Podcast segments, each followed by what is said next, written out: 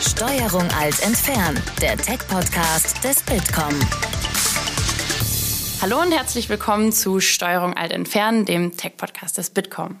Mein Name ist Linda van Rennings. Ich bin Christoph Größmann. Und wir haben heute vom Kaspersky Lab Marco Preuß zu Gast. Hallo Marco. Hallo. Ähm, wir möchten heute mit dir über das Thema Cybersecurity sprechen und das ist zuletzt ja wieder in den Fokus gerückt durch den letzten Datenskandal, ähm, der im Januar bekannt geworden ist. Ähm, da hat ein 20-Jähriger unter dem Twitter-Handle Orbit im Dezember täglich persönliche Daten von deutschen Promis und Politikern veröffentlicht. Das ist jetzt vermutlich nicht der klassische Hackerangriff und dennoch ist das Thema seitdem wie gesagt, wieder sehr im Fokus. Ähm, dazu haben wir dich da. Du bist äh, Experte auf dem Gebiet und leitest das europäische Forschungs- und Analyseteam des Kaspersky Lab. Das musst du uns jetzt mal erklären. Was machst du da und äh, wie ist der Werdegang, dass man Leiter von diesem Forschungsteam wird? Okay, da muss ich, glaube ich, ein bisschen ausholen. Gerne. Also erstmal, was sind wir? Ähm, das Team, in dem ich bin, ist das GREAT, also das Global Research and Analysis Team, komplett ausgesprochen. Das heißt, wir sind ein global verteiltes Team von Experten, die wirklich nur äh, sehr tiefgehende Analysen im Bereich äh, IT-Security machen. Ähm, das heißt, wir sind nicht die Leute, die jetzt direkt an den Produkten sitzen. Wir schreiben jetzt auch keine Signaturen für die klassische Malware, die man so kennt, sondern bei uns geht es wirklich darum, Tiefenanalysen, um wirklich zu erkennen, was sind die Trends, wohin entwickelt sich das Ganze, welche neuen Defense-Tools müsste man gegebenenfalls entwickeln, ähm, was sind so ähm, neue Technologien auch. Ich meine, IoT ist ja zum Beispiel ein sehr spannendes Thema äh, auch neue Netzstrukturen, Peer-to-Peer-Strukturen und so weiter. Das heißt, es ist eine ganze Fülle an Sachen, die wir dort eben erforschen und versuchen, viel Intelligence aufzubauen, was dann natürlich logischerweise auch in entsprechende Dienstleistungen, Produkte wieder zurückfließt. Wie kann man sich denn, gibt es überhaupt den typischen Arbeitstag bei euch im Team und wie kann man sich das vorstellen? Also wonach sucht ihr? Ähm, wie geht es los? Was findet ihr auch? Also den klassischen Arbeitstag gibt es bei uns tatsächlich nicht. Ähm, das ist auch kein Montag bis Freitag von 8 bis 17 Uhr Job oder irgendwie sowas, äh, sondern man ist schon wesentlich flexibler. Das heißt, ähm, der Vorfall, der gerade angesprochen wurde mit diesem Orbit, äh, war jetzt auch mehr Richtung Wochenende, äh, wo es dann wirklich hochgepoppt ist, so wie viele andere Vorfälle halt auch. So, es kommt halt immer liebend gerne an einem äh, Freitagnachmittagabend und äh, da kann man dann natürlich nicht den Schlüssel fallen lassen. Das heißt, bei uns geht es wirklich tatsächlich auch viel darum, ähm, wenn gerade irgendwas passiert, ähm, dass man sich das dann natürlich auch entsprechend anschaut. Und da braucht man auch einfach wirklich äh, Zeit dafür, um die Komplexität von heutigen Angriffen auch wirklich komplett überblicken zu können. Du hast ja gerade gesagt, ihr schaut auch, was äh, sind Trends in dem Bereich, was, was kommt, was passiert. Ähm, was macht ihr da mit den Ergebnissen? Was passiert damit? Gibt es dann konkrete Handlungsempfehlungen oder wie geht ihr damit um? Ja, es sind natürlich einerseits Sachen, die ähm, in Produktentwicklung reinfließen, logischerweise. Ähm, das heißt neue Technologien eben im Defense-Bereich oder dann eben auch Dienstleistungen. Also jetzt an Intelligence, wenn wir jetzt beispielsweise ähm, sehr komplexe Angriffe, APTs, Targeted Attacks, sowas aus dem Bereich analysieren. Äh, dann haben wir dort eigene Streams, wo wir diese Intelligence an Kunden äh, und Partner weitergeben. Dass die sich dagegen natürlich wappnen können. Das ist der ganze Sinn davon. Dann steigen wir doch mal direkt ein. Das Thema ist komplex. Es gibt unzählige Möglichkeiten, Attacken zu fahren. Aber wenn wir das mal ein bisschen zusammenfassen, was würdest du sagen, sind denn aktuell die größten Gefahren im Internet? Das ist tatsächlich ein bisschen schwierig. Also da muss man Tick unterscheiden. Es gibt natürlich einerseits ähm, die eher, ich sage jetzt mal klassisch cyberkriminell getriebenen Angriffe. Ähm, das heißt, da geht es wirklich darum, direkt Geld zu machen.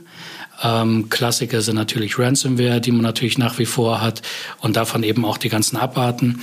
Äh, auf der anderen Seite haben wir natürlich auch sehr komplexe ähm, Angriffe Richtung äh, Unternehmen, große Unternehmen, Forschungseinrichtungen, auch Behörden und staatliche Organisationen, ähm, die eben sehr zielgerichtet mit wahnsinnig vielen Ressourcen und Aufwand über sehr lange Zeit entsprechende Angriffe durchführen. Und dann natürlich auch ähm, sehr viel im Bereich Mobile logischerweise, was sich eben gerade im Endanwenderbereich viel auf die mobilen Plattformen verschiebt, Smartphone, Tablets. Ähm, das heißt, In den meisten Fällen sind es wirklich mehr oder weniger Copycats. Das heißt, man versucht ähnliche Angriffsszenarien, wie man vom klassischen PC erkennt, einfach auf die mobile Plattform zu bringen und natürlich IoT, was eben auch in den meisten Fällen aktuell noch sehr automatisierte Angriffe sind. In Deutschland haben zum Beispiel viele Industrieunternehmen das Problem, dass sie attraktiv sind für Spionage oder auch Sabotage. Wenn äh, von außen Angriffe gestartet werden. Was würde ein typischer, ich nenne mal Hacker tun, wenn er das Ziel hat, in Unternehmen einzudringen, um da möglicherweise interessante Informationen abzugreifen oder ähnlichen Schaden anzurechnen? Was würde man da so sehen? Was kann man da entdecken? Das Problem hier ist, dass natürlich tatsächlich in dem Bereich nicht der klassische Hacker ist, also den man jetzt so mit schwarzer äh, Kapuze und Sonnenbrille vom Monitor kennt äh, sondern das sind tatsächlich eher professionelle Gruppen, die dahinter stehen, die wahnsinnig viel Zeit in die Vorbereitung reinsetzen. Das heißt, sehr viel über die Mitarbeiter, über das Unternehmen überhaupt erstmal zusammentragen, um dann eben den weakest link, also den einfachsten Weg in das Unternehmensnetz reinzufinden. Und das können dann komplett unterschiedliche Sachen sein. Entweder sogenanntes Spearfishing zum Beispiel oder Watering Hole Attacks.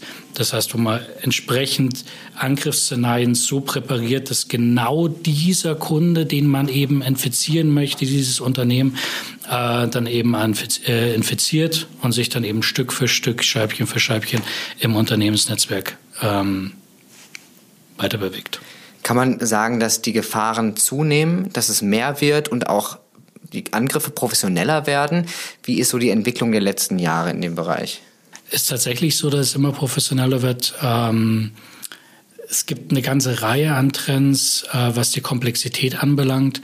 Das heißt, wie sich ähm, komplexe Angriffe verändern, welche Systeme angegriffen werden, dass eben auch mittlerweile zum Beispiel äh, normales Netzwerkequipment, ähm, Router und sowas alles mit einbezogen werden.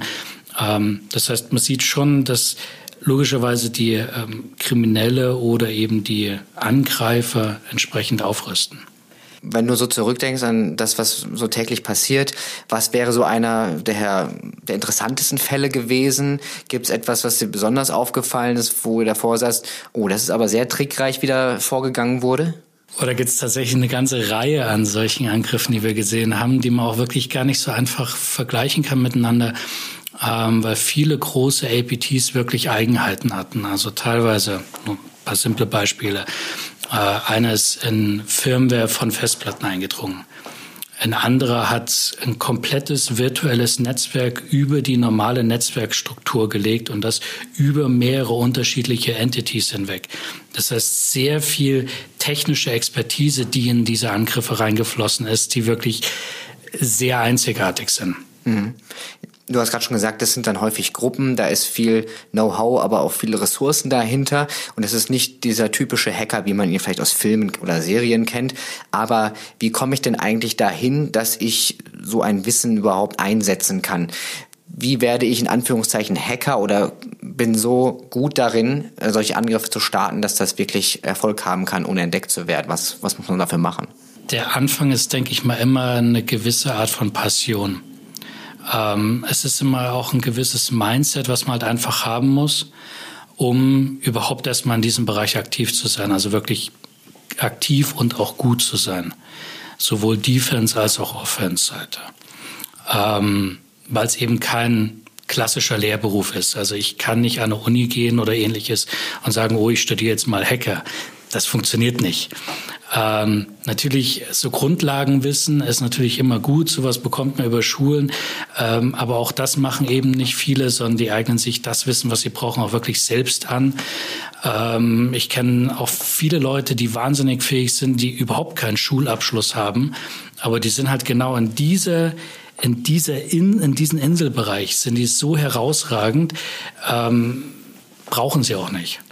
Und genau das ist eben der interessante und der spannende Punkt an dieser, äh, in diesem ganzen Bereich. Es sind wirklich sehr interessante ähm, Leute, ähm, Köpfe, Ideen, die dahinter stecken. Nur leider gibt es eben auch die, die es dann eben zum äh, Bösen benutzen. Also Bösen von unserer Seite her, weil die eben versuchen, irgendwo einzudringen, um irgendwie Informationen abzugreifen oder ähnliches. Es wird ja häufig so dargestellt, dass das ein ewiges Rennen von Hase und Igel ist, dass sozusagen die Angreifer immer einen Schritt voraus sind. Wird das immer so sein, weil jede Software irgendwo mal Lücken haben kann oder ist das Rennen knapper geworden?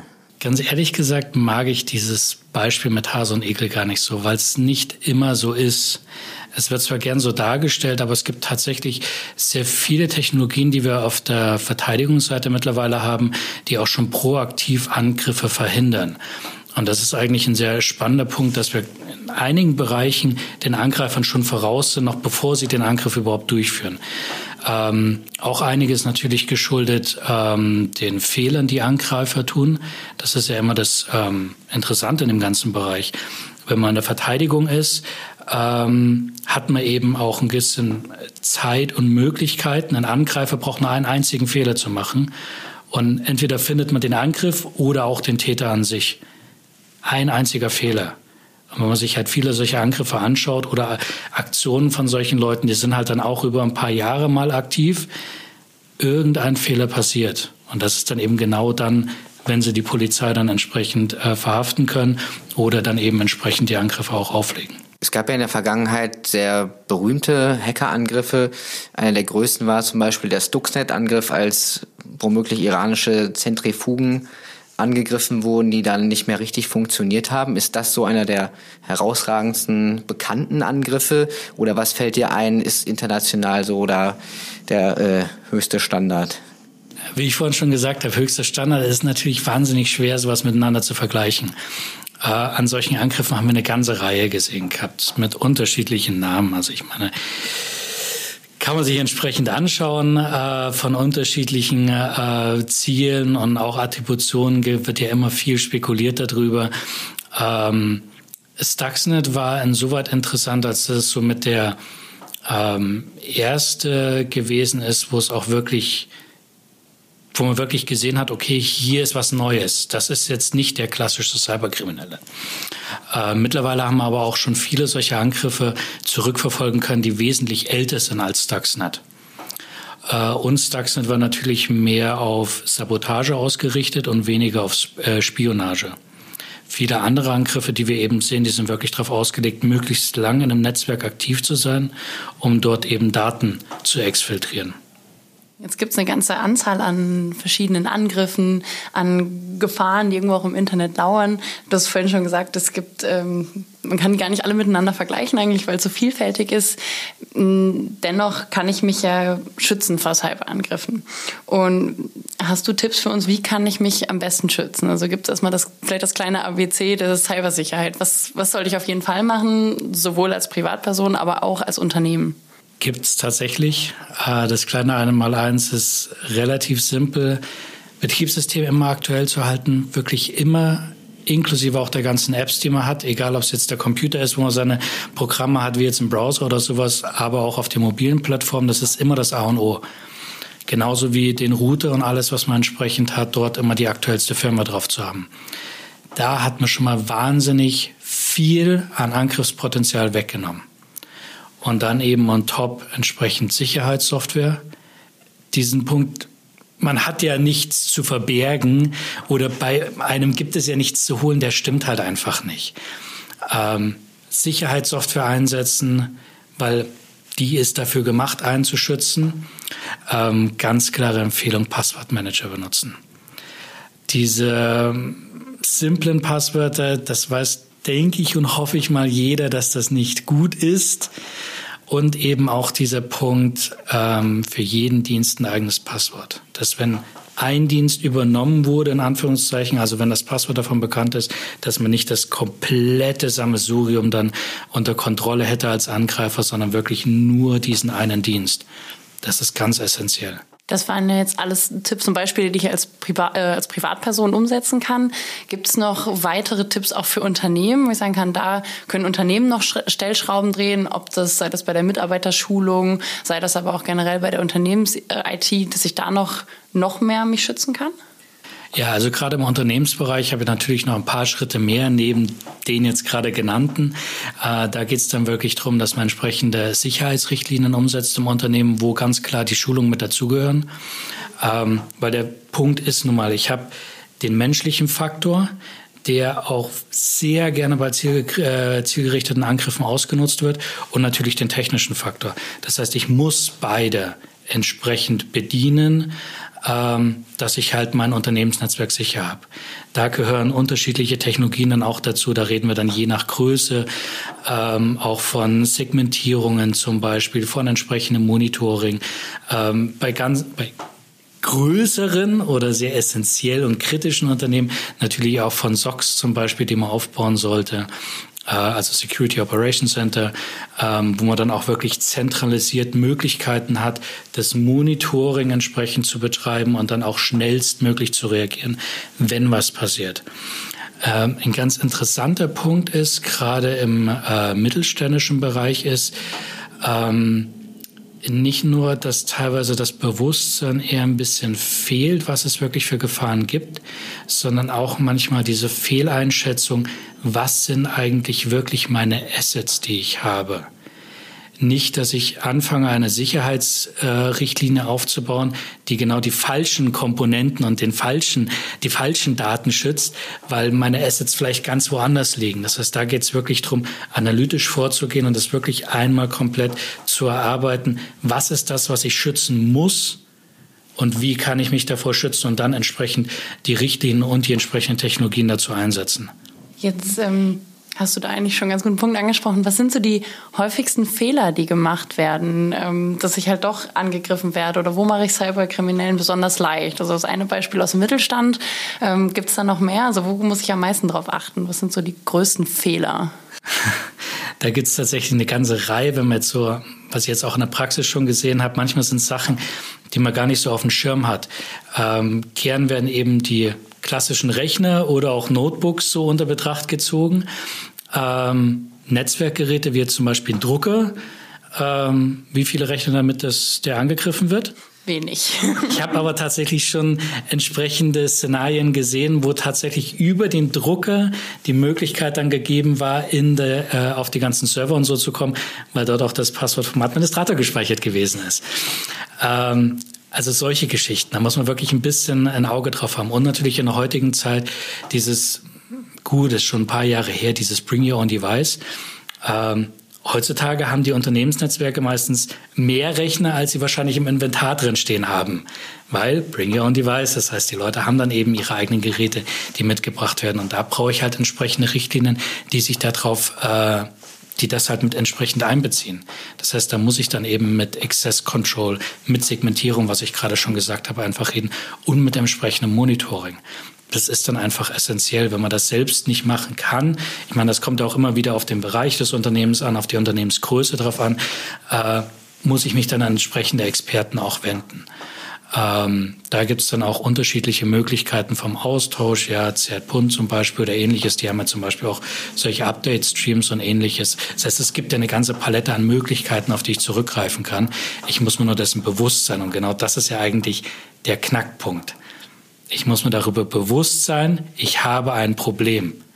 Ich habe einen Computer, also habe ich ein Problem. Und um dieses Problem muss ich mich kümmern, weil in der heutigen Zeit hängt nun mal einfach das Unternehmen davon ab.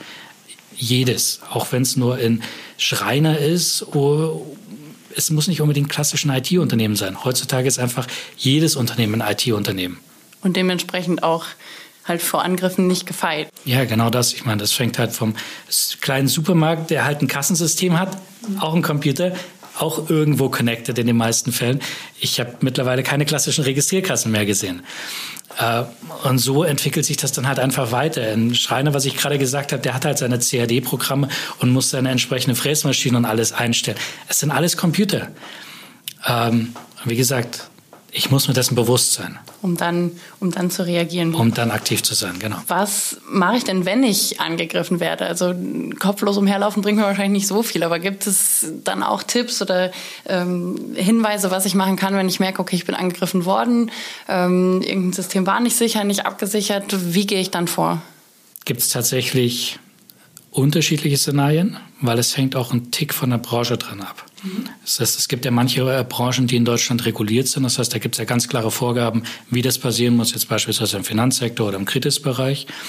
Äh, in den ganzen anderen Szenarien äh, ist es immer ganz wichtig, wenn ich die Kompetenzen nicht selbst habe, einen entsprechenden Dienstleister bei der Hand zu haben, der mich unterstützen kann.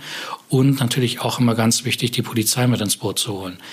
Dieses klassische Szenario, oh, nur nicht die Polizei einschalten, weil es könnte ja irgendwie bekannt werden und Rufschädigung und sowas. Ähm, aus den Zeiten sind wir schon lange raus ähm, auch wo große Unternehmen wie Apple und Google und so ja auch schon mehrfach zugegeben haben, ja, wir sind Opfer eines Angriffs geworden, so und so schaut das aus, sind mit den ganzen Informationen öffentlich gegangen, weil passieren tut sowas nun mal. Das hat nichts mehr mit Rufschädigung oder sonst was zu tun, hat auch keinen großen Einfluss mehr aktuell auf das Geschäft an sich sondern da geht es wirklich darum, transparent zu sein und auch anderen Unternehmen zu helfen, nicht diesen gleichen Angriffen zum Opfer zu fallen. Das ist ein ganz essentieller Punkt. Was würdest du denn sagen, wie gut sind denn Unternehmen in Deutschland aufgestellt? Also es gibt einen sehr großen Mittelstand, viele kleine, aber auch natürlich äh, Global Player. Wenn man sich das anschaut in der Landschaft, was sind so deine Erfahrungen mit der IT-Sicherheit bei Unternehmen? Ist eine sehr schwierige Frage, ganz ehrlich gesagt, weil ähm, ich meine, natürlich sehe ich auch so die einen oder anderen aus unterschiedlichen Bereichen. Äh, aber das ist wirklich auf komplett Deutschland äh, hochzurechnen, ist für mich ein bisschen schwierig, das wirklich zu sagen. Ich glaube, da gibt es kompetentere Stellen als mich, um das wirklich einschätzen zu können. Ähm, aber ich denke mal generell, ähm, man kann immer was tun. Ähm, weil da kommt natürlich nicht nur, ich meine, ich muss mir nicht nur die, die ähm, Sicht und die Struktur heutzutage anschauen, sondern ich muss auch immer ein bisschen in Zukunft denken. Und da gibt es nun mal noch einige Bereiche, wo wir halt einfach Probleme haben. Den Fachkräftemangel, äh, ich weiß, ist ein Thema, kennt man aus unterschiedlichen Bereichen, haben wir auch. Das Problem ist, viele Unternehmen, die Kompetenzen im IT-Security-Bereich brauchen, finden gar nicht die Leute aktuell, um wirklich entsprechend agieren zu können. Und das ist dann natürlich ganz klar ein Problem. Und da müssen wir was tun. Das ist jetzt aber nicht nur ein Problem von einem einzelnen Unternehmen, sondern halt komplett von der Gesellschaft, von unserem Staat. Und da müssen wir halt einfach mal schauen, was wir da auch für die Zukunft machen können. Wir können uns nicht auf irgendwas ausruhen. Äh, die Technologien entwickeln sich weiter, die Geräte entwickeln sich weiter. Es wird immer mehr, das ist keine Utopie. Ähm, IoT, auch wenn es immer gern so ein klassisches Passwort ist oder Industrie 4.0 oder jetzt 5G, ich meine, das sind lauter so Schlagworte, aber dahinter steht einfach, es werden immer mehr Geräte, es wird immer vernetzter, vernetzter als das, was wir aktuell schon haben. Das ist nun mal einfach Fakt und dementsprechend muss ich mich mit der Zukunft beschäftigen, um mich zu schützen. Den Fachkräftemangel hast du gerade angesprochen. Tatsächlich ein Problem in vielen Bereichen, vor allem im IT-Bereich. Gibt es denn die Möglichkeit, dass man da tatsächlich für IT-Sicherheit auch verstärkt auf Technologie setzen kann, dass zum Beispiel sowas ähm, künstliche Intelligenz dabei hilft, Muster in Angriffen zu erkennen oder ähnliches? Wie weit, wie weit ist das eine Option, um diesem Fachkräftemangel auch zu begegnen oder generell das Niveau zu stärken? Ja gut, KI oder Machine Learning Ansätze gibt es natürlich schon eine ganze Zeit im IT-Security-Bereich. Ähm, sind auch essentiell, werden, wie gesagt, schon lange eingesetzt, produktiv. Das ist kein Forschungsbereich mehr. Ähm, deswegen brauche ich aber trotzdem auch Leute mit Kompetenzen, äh, um das entsprechend in den Unternehmen ähm, diesen komplexen IT-Security-Bereich einfach auch umzusetzen, äh, als Operator auch. Ähm, ich kann nicht alles nur auf Technologie schieben, das funktioniert aktuell einfach noch nicht. Soweit sind wir noch nicht. Ähm, ist auch die Frage, ob das jemals so sein wird. Ähm, das heißt, ich brauche einfach auch diese, ähm, diesen kreativen Verstand, weil es eben auch viele Angriffe gibt, ähm, wo man wirklich viel Kompetenz mit reinstecken muss, um die entsprechend zu erkennen, zu analysieren. Das ist nichts, was einfach mal so passiert. Mhm. Das heißt, ich kann die Aufgabe nicht einer KI zuschieben, bedeutet im Umkehrschluss aber auch, die KI macht sich jetzt an der Stelle nicht selbstständig, wie wir das aus Utop äh, Dystopien, äh, aus Science-Fiction-Filmen kennen und so weiter. Ähm, trotzdem gibt es eine verbreitete Sorge dadurch, dass Technologie immer eine größere Rolle spielt, auch in der nationalen Sicherheit, dass Kriege zwischen Nationen oder Gruppen verstärkt im digitalen Bereich ausgetragen werden. Wie wahrscheinlich ist es, dass wir künftig über Cyberkriege sprechen und dann auch wirklich was sehen? Also grundsätzlich den, den Begriff Cyberkrieg mag ich jetzt nicht so wirklich. Ähm, weil es ja schon ein paar Unterschiede gibt. Ich meine, in der realen Welt, da hat man dann vielleicht einen Panzer oder eine Waffe, äh, die ist nicht so einfach replizierbar. Ähm, digital schaut es ein bisschen anders aus. Ähm, aber tatsächlich ist es so, ähm, dass es ähm, Möglichkeiten und Wahrscheinlichkeiten für solche entsprechenden Aktionen gibt. Ähm, das ist auch, denke ich mal, außer Frage heutzutage. Ähm, die Frage ist eher, wie, wann, ob würde sowas eingesetzt werden. Und genau das sind wir eigentlich beim Punkt. Das ist dann wieder dieser klassische Punkt einerseits von Attribution, dann, äh, also woher kommt ein entsprechender Angriff, um das muss man wirklich validiert sagen können, um dann entsprechende Aktionen äh, treffen zu können. Äh, dann geht es natürlich darum, wie sicher sind meine Netze. Das Thema, was ich gerade eben schon hatte, eben, äh, wir müssen schauen, dass wir unsere Netze entsprechend sicher machen. Und das ist eben nicht nur eine Aufgabe von, einzelnen, von einem einzelnen Unternehmen. Ja, Netzwerk sind nun mal Verbindungen. Das ist nun mal die Essenz von der ganzen Geschichte. Ähm, das heißt, ähm, ja, Möglichkeiten gibt's, wie es ausschauen wird. Da ähm, wage ich jetzt nicht wirklich in die Glaskugel zu schauen. Du hast schon erwähnt, also Panzer kann man zählen und auch wenn an der Grenze sich Truppen bewegen, kann man das irgendwo nachvollziehen. Ist denn irgendwie erkennbar, dass auch ein Wettrüsten im digitalen Raum schon stattfindet, dass sich da Länder verstärkt drum kümmern, gut aufgestellt zu sein in der Hinsicht, sowohl offensiv als auch defensiv? Ist das schwer nachzuvollziehen? Na, das ist, das ist ja, denke ich mal, auch relativ offen und sieht man ja schon seit vielen Jahren, dass äh, viele ähm, Länder dort entsprechend äh, Kompetenzen aufbauen und rein investieren. Äh, jetzt nicht rein offensiv, aber auch viel Verteidigungsbereich, Aufklärungsbereich. Ähm, ich meine, die ganzen Behörden aus den unterschiedlichen Ländern hat sicherlich der ein oder andere schon mal gehört. Ich denke mal, das ist jetzt auch kein großes Geheimnis. Ähm, klar, gibt's auch im entsprechenden militärischen Bereich die äh, entsprechenden Kompetenzen, die auch mittlerweile in Deutschland beziehungsweise geplant aufzubauen. Also jedenfalls sowas in der Richtung. Ähm, das heißt, ja, gibt's. Inwiefern wird sich denn so das Bild des IT-Sicherheitsspezialisten auch verändern, wenn ich ähm, Analyst in dem Bereich sein möchte oder werden möchte?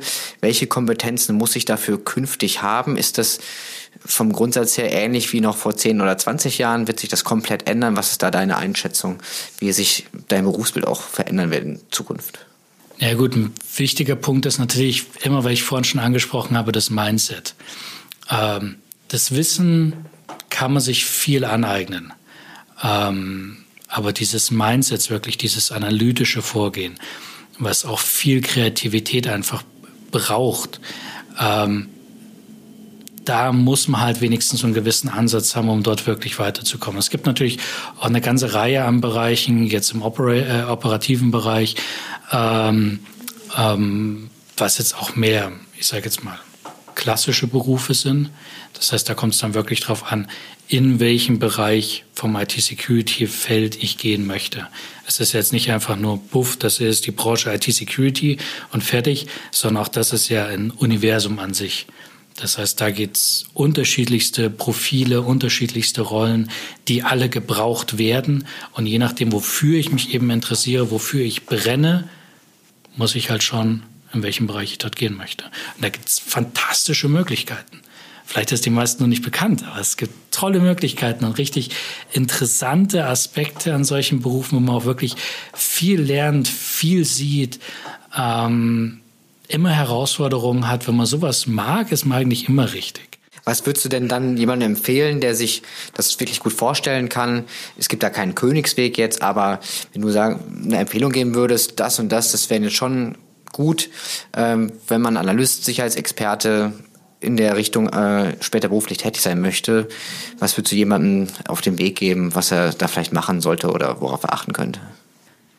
Es ist immer gut, ähm, eben dieses Wissen aneignen. Das heißt, selbst Sachen auszuprobieren und zu machen, mit Leuten zu reden. Viele Leute im IT-Security-Bereich oder die meisten sind irgendwo, die, die kann man kontaktieren auf egal welchen sozialen Netzwerken, Kanälen oder auch wie immer. Oder auch auf Konferenzen. Es gibt eine ganze Fülle an Konferenzen in allen möglichen Ländern.